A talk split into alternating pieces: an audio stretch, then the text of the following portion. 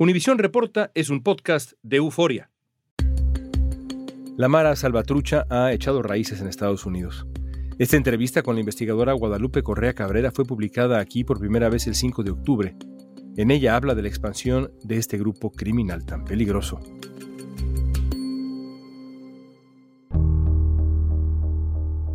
Hay temor en Los Ángeles, California. Las autoridades temen que los miembros más peligrosos de la pandilla MS-13, la Mara Salvatrucha, hayan vuelto a la escena criminal. Arrestaron a un miembro de la pandilla MS-13 cerca de Tucson y La MS-13 es una de las pandillas más violentas del mundo. Es una pandilla muy conocida por sus actos de violencia, por sus actos de extorsión, asesinatos. Este año se han detectado ataques de este grupo en varias regiones de Estados Unidos. Es la única pandilla en los Estados Unidos que ha sido designada por, por los Estados Unidos como una organización criminal transnacional. Para el Departamento de Justicia, la MS-13 es una gran amenaza para la seguridad del país. Las pandillas no tienen lealtad a nadie más que a la pandilla.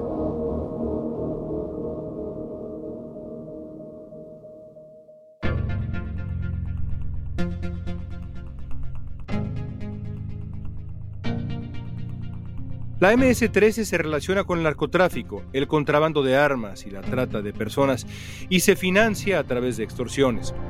Aunque su presencia es más fuerte en Centroamérica, Estados Unidos también está bajo su amenaza. Guadalupe Correa Cabrera, investigadora y experta en las relaciones entre México y Estados Unidos, crimen organizado y seguridad, nos va a ayudar a entender cómo opera la MS-13, qué lugares de Estados Unidos son los más afectados y cuál es el alcance de esta pandilla ellos funcionan como una especie de franquicia, podríamos decir. Tienen símbolos, tienen creencias, tienen una forma de organizarse muy parecida, independientemente de dónde viven, independientemente de que no tengan ellos un liderazgo particular, ¿no? Hoy es miércoles 5 de octubre, soy León Krause y esto es Univisión Reporta.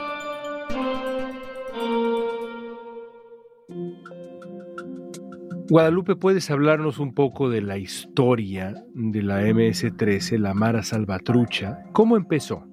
Claro que sí. La Mara Salvatrucha es una pandilla que tiene alcances transnacionales y hoy por hoy en los Estados Unidos se considera un grupo de alta peligrosidad. Y bueno, obviamente se relaciona con personas que migran desde Centroamérica, principalmente de El Salvador y de Honduras. Pero este grupo, esta pandilla, surgió en realidad en las calles de Los Ángeles, en la ciudad de Los Ángeles, en California. Y todo tiene que ver con el desplazamiento forzado de personas de El Salvador, de Centroamérica en general, por estos conflictos armados durante la Guerra Fría que tienen mucho que ver con la política estadounidense para desterrar lo que ellos llaman el comunismo de las Américas, del continente americano, en el marco de la doctrina Monroe, América para los americanos. En pos la democracia, Estados Unidos, para supuestamente defender la democracia de un régimen totalitario,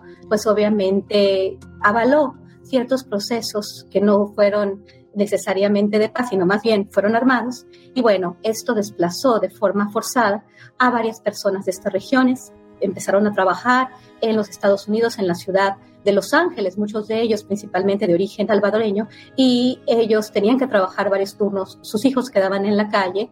Entonces, estos jóvenes que no tenían las oportunidades, cuyos padres estaban trabajando, se desarrollaron en las calles y así se formaron las pandillas. Así se formó la Mara Salvatrucha y Barrio 18. Obviamente otras pandillas también existían, en su mayor parte pandillas de origen mexicano. Entonces, la MS-13 y Barrio 18 son pandillas de origen centroamericano, en particular de origen salvadoreño, que tienen que ver con estos procesos y que tienen que ver con la juventud que no tuvo oportunidades y cuyos padres estaban trabajando y ellos tuvieron que estar en las calles. Después se vino una política de deportación muy importante por parte de Estados Unidos. Se regresa a finales del siglo pasado a muchas de estas personas, a muchos de estos jóvenes, a sus lugares de origen, en particular a El Salvador y también a Honduras. ¿Cuánto ha crecido la Mara Salvatrucha desde esos orígenes que describes? ¿Sabemos cuántos miembros tiene, por ejemplo? ¿Qué tan peligrosa es en este momento esta pandilla? Hay miembros no nada más en, El Salvador o en Honduras también hay miembros de la Mara Salvatrucha en Guatemala y hay miembros de la Mara Salvatrucha en varias ciudades de los Estados Unidos. No se tiene un registro claro de cuántas personas son miembros de este grupo criminal. Existen algunos conteos, pero en el caso de los Estados Unidos, por ejemplo, hay cifras que se van reproduciendo y no existe realmente una metodología, ni siquiera desde las autoridades de los Estados Unidos que puedan cuantificar con exactitud cuántas personas son miembros de este grupo criminal son bien migratorias. Entonces ellos se mueven por todas partes. Pueden estar en el este de los Estados Unidos y dentro de 24 horas pueden estar en Texas. Por la misma forma, en Centroamérica, el tema de la contabilidad, de la Procuración de Justicia, las instituciones eh, judiciales, pues tienen muchos problemas. No, no existe un conteo. Esta ola de violencia es atribuida a la llegada de jóvenes inmigrantes centroamericanos que, según la policía, quieren ganarse un lugar eh, privilegiado en la pandilla con actos violentos. Por el otro lado, pues la migración también ha desplazado personas que han estado relacionadas con pandillas hacia los Estados Unidos. Es difícil tener un número preciso porque no hay una forma de poder hacer un censo con los miembros de esta pandilla, Mara Salvatrucha, Barro 18 o algunas otras pandillas de origen mexicano o de otro país de Centroamérica o de Sudamérica.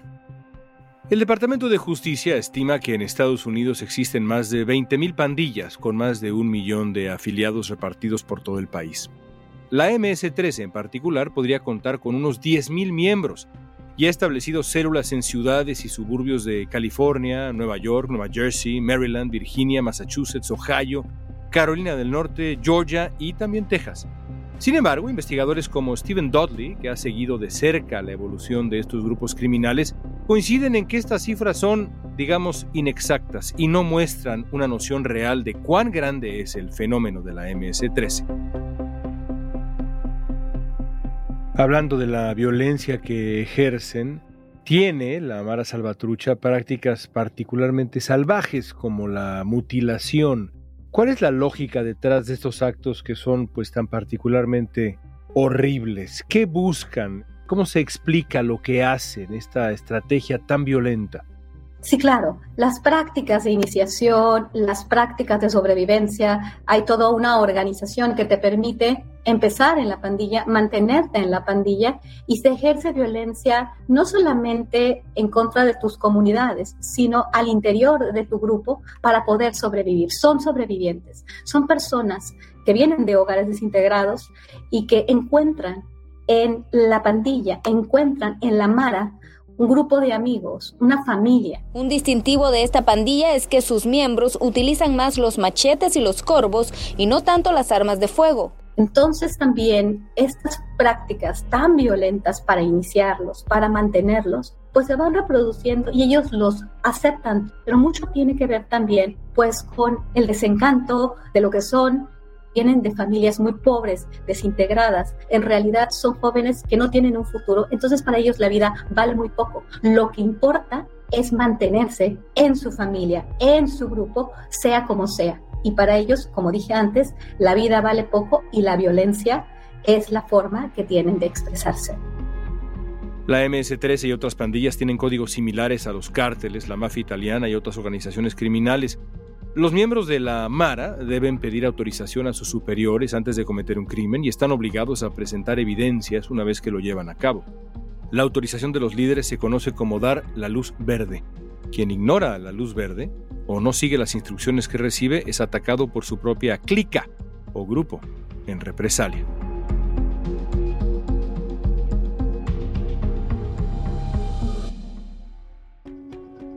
Todas las pandillas preocupan de una manera u otra y sin embargo la MS-13, la Mara Salvatrucha, se ha convertido en un eh, dolor de cabeza particularmente severo, una preocupación particularmente severa.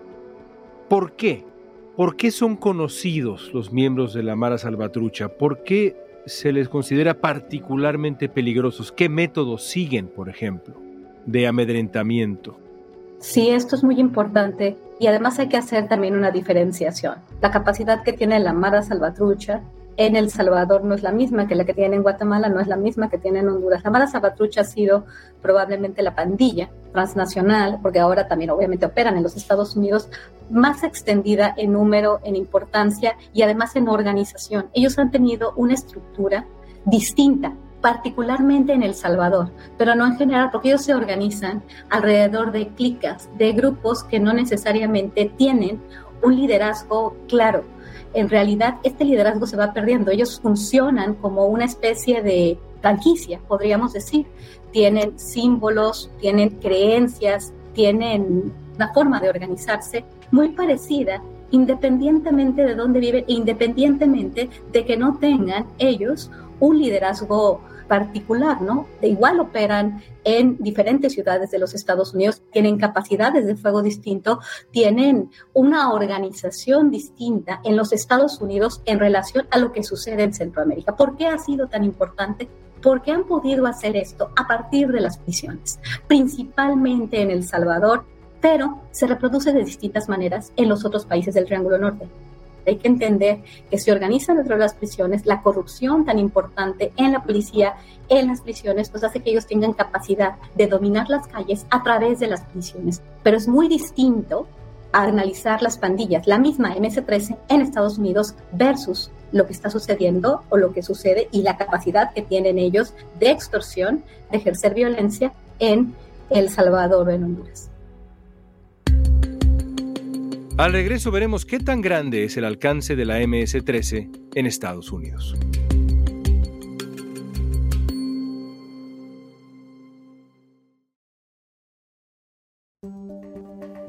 En agosto, 10 miembros de la MS-13 fueron acusados en Houston de cometer delitos graves como asesinatos, tráfico de drogas y crimen organizado. Saber que ahora estos crímenes violentos están ocurriendo aquí con más frecuencia es algo que alarma a las autoridades. Según la fiscalía que lleva el caso, los crímenes se cometieron en el sur de Texas y en Maryland, pero eran ordenados por líderes de las pandillas que estaban en El Salvador a miles de kilómetros de distancia.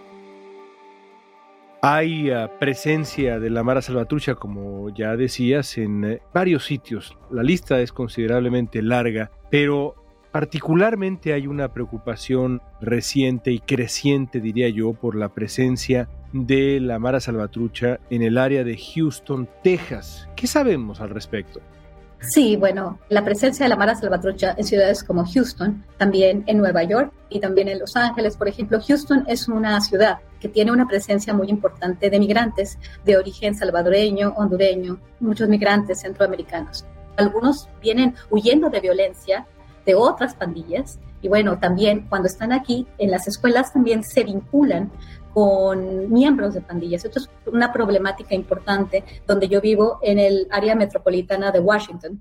Pasa exactamente lo mismo. ¿Por qué? Porque tenemos una presencia importante de personas que vienen de Centroamérica, de jóvenes, y bueno, o vienen ya con alguna relación con alguna pandilla o la pueden generar en las escuelas o en sus mismas comunidades. Esta pandilla usan el reclutamiento de jóvenes niños de 12, 13, 14 años. Además de esto es la hazaña con la que han ocurrido estos crímenes. Según las acusaciones, algunas de las víctimas fueron desmembradas a machetazos, en el caso de Houston, por el número tan importante de migrantes de El Salvador y de Honduras, tenemos una presencia importante de la Mara Salvatrucha.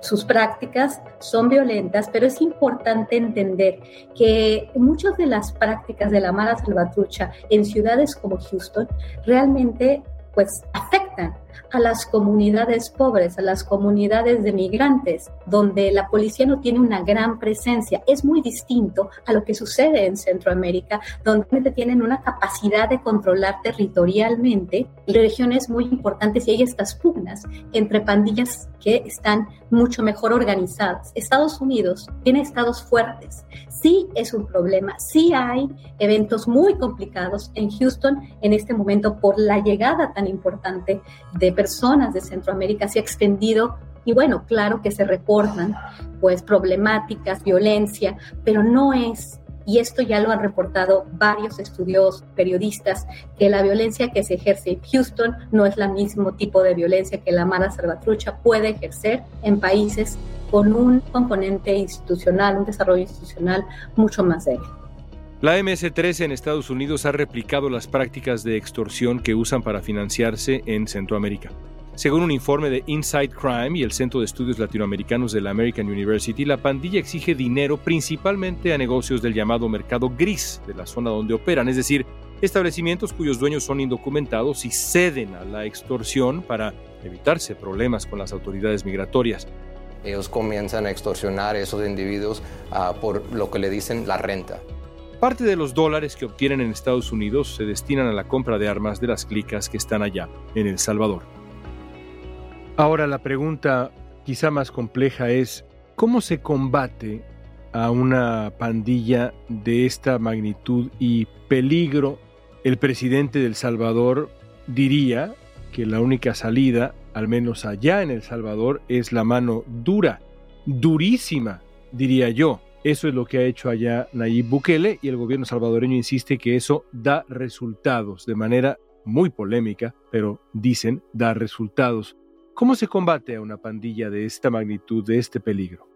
El presidente Bukele tiene pues una memoria bastante corta, porque una de las formas en las cuales se extendió la pandilla y este problema resultó ser mucho más fuerte en El Salvador en particular, también en Honduras, fue precisamente las políticas de seguridad de mano dura, enviar a los muchachos pandilleros a las prisiones y ahí se dio todo el problema. Voy a aprovechar la oportunidad para enviarle un mensaje a los criminales.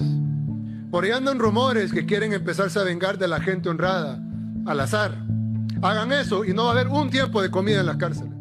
El señor Bukele piensa que la mano dura, meter a la gente a las cárceles, aterrorizar a los pandilleros es la forma de atacar la violencia. Y no me importa lo que digan los organismos internacionales, que vengan a proteger a nuestra gente, que vengan a llevarse a sus pandilleros, si tanto los quieren. Se los entregamos todos al dos por uno.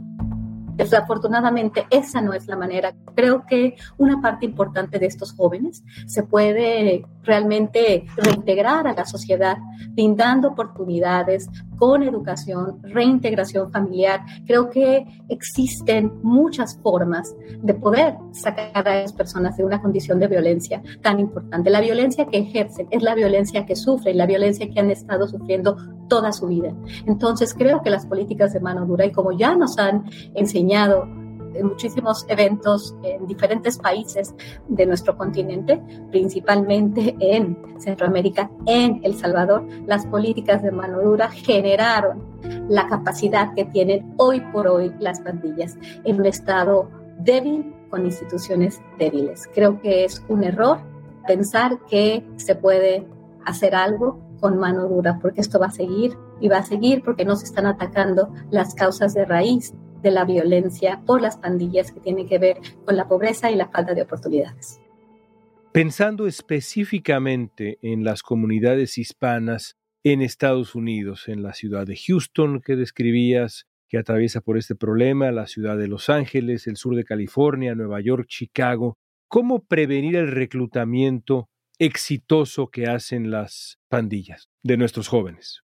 Claro que sí. En Estados Unidos esto es posible. Existe obviamente una policía que no tiene los niveles de corrupción que se tienen en los países de origen, en El Salvador o en Honduras. Creo que hay formas también. Las escuelas son lugares donde hay reclutamiento y esto ya lo hemos estudiado, lo hemos investigado en la ciudad de Houston, en el norte de Virginia, en la ciudad de Los Ángeles, en Chicago. En realidad, las escuelas son centros muy importantes de reclutamiento. Las comunidades también, porque ahí salen los jóvenes a jugar con otros jóvenes, ahí se relacionan. Es una cuestión social. Creo que el trabajo social acompañado de el trabajo que hace la policía. Creo que la policía tiene que acompañarse de trabajadores sociales, de psicólogos. Tiene que haber un acompañamiento y una prevención. Creo que el tema de la prevención, no solamente la parte de la actividad policial, Y esta estrategia integral es muy importante. Creo que en el norte de Virginia, por ejemplo, en el condado de Fairfax, se han tenido muy buenos resultados en este sentido, ¿no? Creo que hay que entender que estamos hablando de un problema social, de un problema de falta de oportunidades que requiere de otro tipo de tratamiento y de la capacitación de trabajadores sociales y personas que puedan reintegrar a estos jóvenes a sus comunidades y evitar este reclutamiento, también identificando los lugares, identificando las prácticas en las escuelas donde se da este reclutamiento. Hay bastantes estudios, se tiene bastante claro en las ciudades donde sucede esto, dónde están las pandillas, porque como actúan de forma territorial, es fácil identificar dónde está este problema darle a los jóvenes otras oportunidades. Guadalupe, como siempre, un placer saludarte y platicar contigo. Igualmente, León.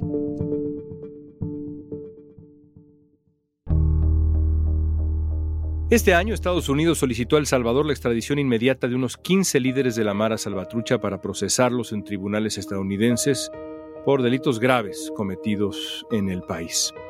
El encargado de negocios de la Embajada de Estados Unidos en El Salvador dijo a medios locales que las pandillas son increíblemente peligrosas y han causado un daño devastador en muchas comunidades en Estados Unidos, principalmente entre la comunidad salvadoreña. Aunque las extradiciones se habían detenido desde el año pasado, en agosto la Corte Suprema de Justicia del Salvador aprobó la extradición de dos de estos líderes y tiene pendiente resolver las otras solicitudes.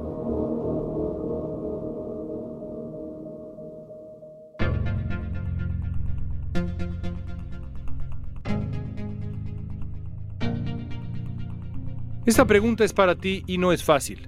¿Qué solución imaginas para la presencia agresiva de la MS-13 y otras pandillas en la vida estadounidense y también del país donde tú radicas?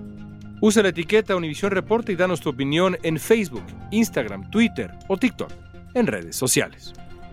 Escuchaste Univision Reporta. Si te gustó este episodio, síguenos y compártelo con otros. En la producción ejecutiva, Olivia Liendo. Producción general, Isaac Martínez. Producción de contenidos Mili Supan. Asistencia de producción Francesca Puche. Música original de Carlos Jorge García, Luis Daniel González y Jorge González. Soy León Krause. Gracias por escuchar. Univisión Reporta.